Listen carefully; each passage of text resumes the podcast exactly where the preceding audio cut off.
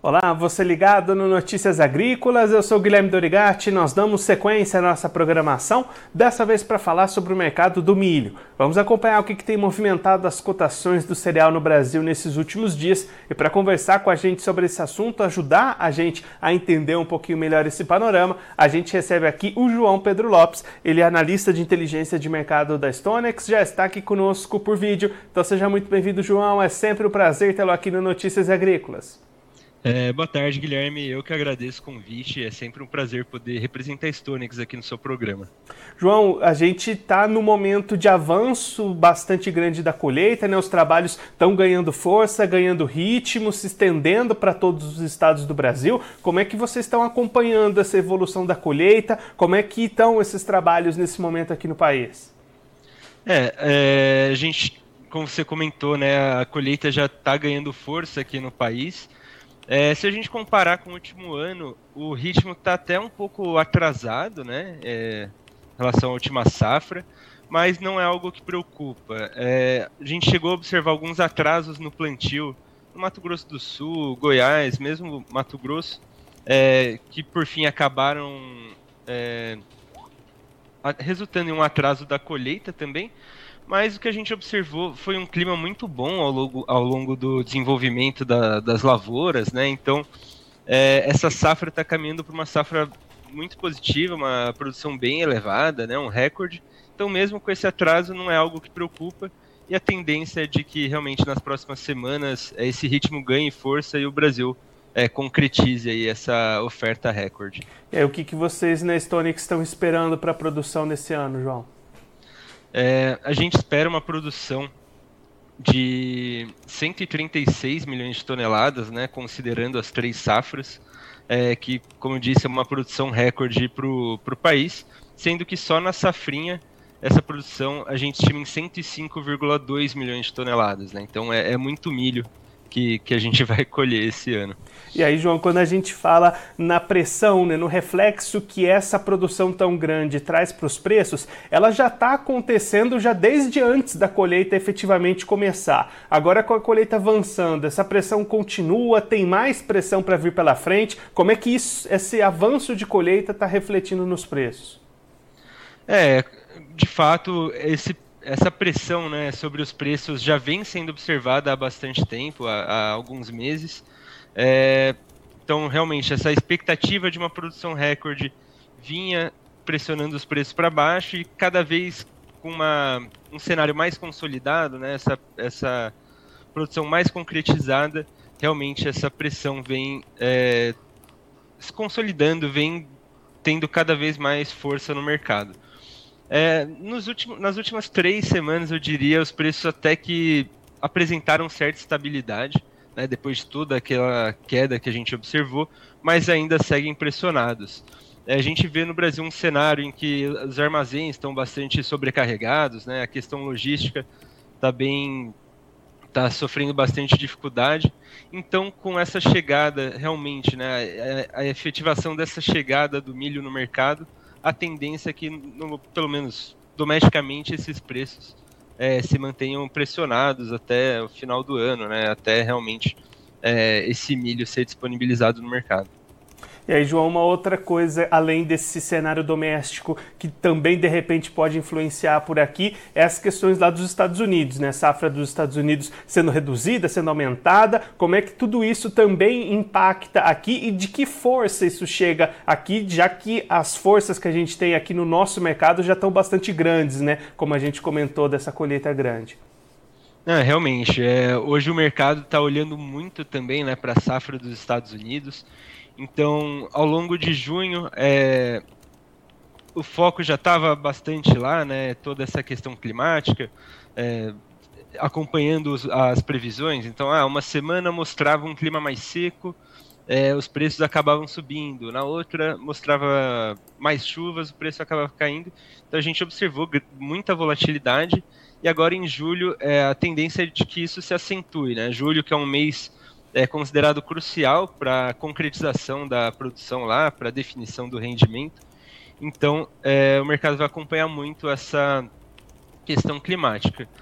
No, nas, nessa, nas primeiras semanas de julho, o clima foi bastante benéfico lá, ocorreram boas chuvas, a gente observou melhoras na, nos índices de, de umidade, né, de condição de safra, uma redução das áreas afetadas pela seca.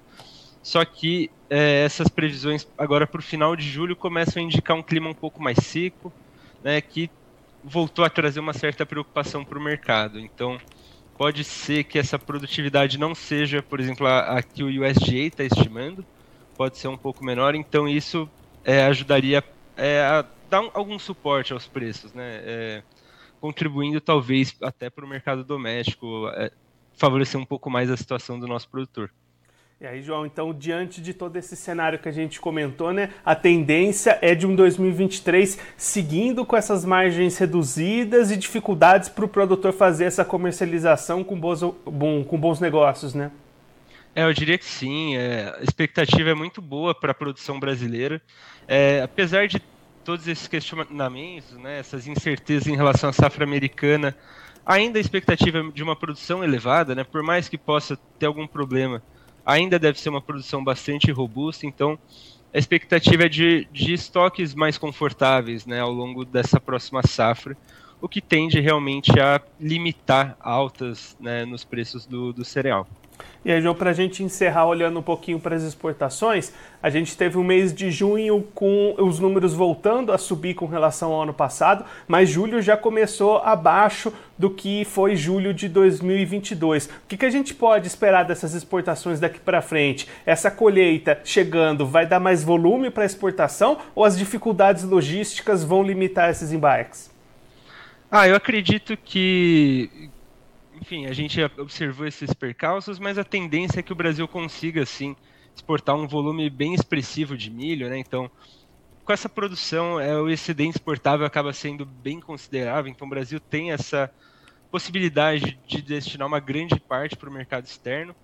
É, e tem alguns fatores que têm contribuído. Então, no, ano, no final do ano passado, né, a assinatura do acordo para exportação de milho do Brasil para a China deve ser é, um ponto que vai favorecer nossas exportações. É, o preço baixo no Brasil mesmo torna o, o nosso produto bastante atrativo lá fora. Então acredito que com, com, a colheita, né, com esse milho realmente chegando no mercado, é, os próximos meses devam apresentar volumes bem mais expressivos de exportação é, por parte do Brasil.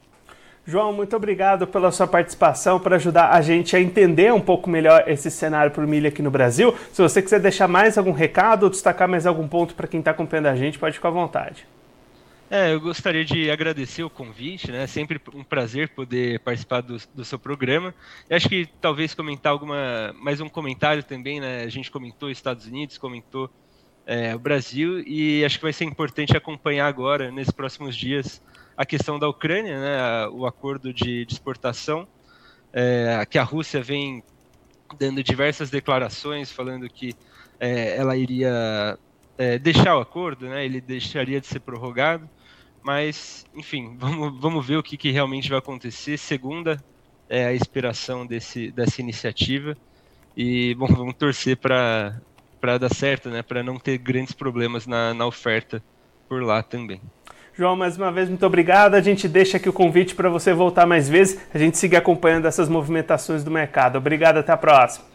Obrigado, até mais. Esse, o João Pedro Lopes, ele que é analista de inteligência de mercado da Stonex, conversou com a gente para mostrar como é que está o cenário atual para o mercado do milho aqui no Brasil. João destacando movimentações de pressão nos preços neste momento, pressão que começou já desde lá de trás, desde a expectativa de uma grande safra de milho, agora com a colheita avançando, esses números se confirmando em altas produtividades, essa pressão tende a continuar no mercado enquanto esses trabalhos de colheita forem avançando expectativa da Stonix é de 105 milhões de toneladas somente na segunda safra de milho, 136 milhões somando as três safras no Brasil, safra recorde estimada pela Stonix, e é justamente isso que está pressionando e tende a continuar pressionando os preços do milho aqui no Brasil.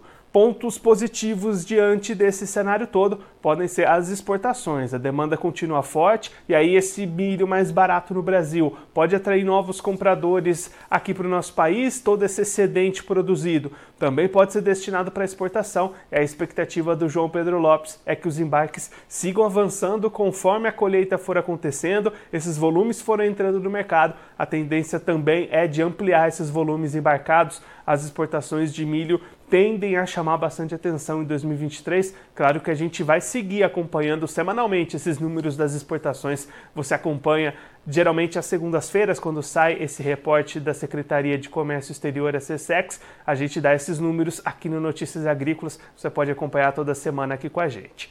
Agora, antes da gente encerrar, vamos verificar como é que estão as cotações do milho neste momento nas bolsas. Começando pela Bolsa de Chicago, a CBAT, você vai ver aí na tela milho subindo nesta sexta-feira. Contrato setembro 23 valendo 4 dólares e 99 centos o bushel, alta de 6 pontos. Dezembro 23 valendo 5 dólares e 6 centos o bushel, alta de 5,50 pontos. O março 24 valendo 5 dólares e 17 centos o bushel, alta de 5,75 pontos. E o maio 24 valendo 5 dólares e 25 centos o bushel, alta de 6 pontos. Agora o milho na B3, você vai ver aí na tela cotações se movimentando pouco nesse último dia da semana. Contrato julho 23 já bastante próximo da sua expiração, valendo R$ 54,25 a saca, queda de 1,88%. O setembro 23 vale R$ 56,13 a saca, alta de 0,02%. O novembro 23 vale R$ 59,44 a saca, alta de 0,12%. E o janeiro 24 vale R$ 62,88 centavos, R$ 62,98 a saca para o janeiro 24, alta de 0,35%. Agora, antes da gente encerrar, um aviso um, importante para você. A votação, a premiação da melhor história de um agricultor chegou à sua fase final. As cinco finalistas já foram escolhidas, agora cabe a você eleger e escolher qual vai ser a grande campeã. Então acesse agora mesmo o site do Notícias Agrícolas ou mire a câmera do seu celular para o QR Code que está aparecendo aí na sua tela. Por lá você vai cair direto na página da votação, você vai conseguir assistir as cinco histórias e escolher qual, na sua opinião, entre elas deve ser consagrada campeã da melhor história de um agricultor. E a melhor história de um agricultor tem o patrocínio ouro da Singenta. Você já conhece o Acessa Agro? Ela é a plataforma de benefícios da Singenta, onde você ganha pontos através da compra de produtos Singenta. São mais de 3 mil itens, então vá agora mesmo ao acessaagro.com.br. Se você é agro, acessa. Agora eu vou ficando por aqui, mas a nossa programação volta daqui a pouquinho. Então continue ligado no Notícias Agrícolas.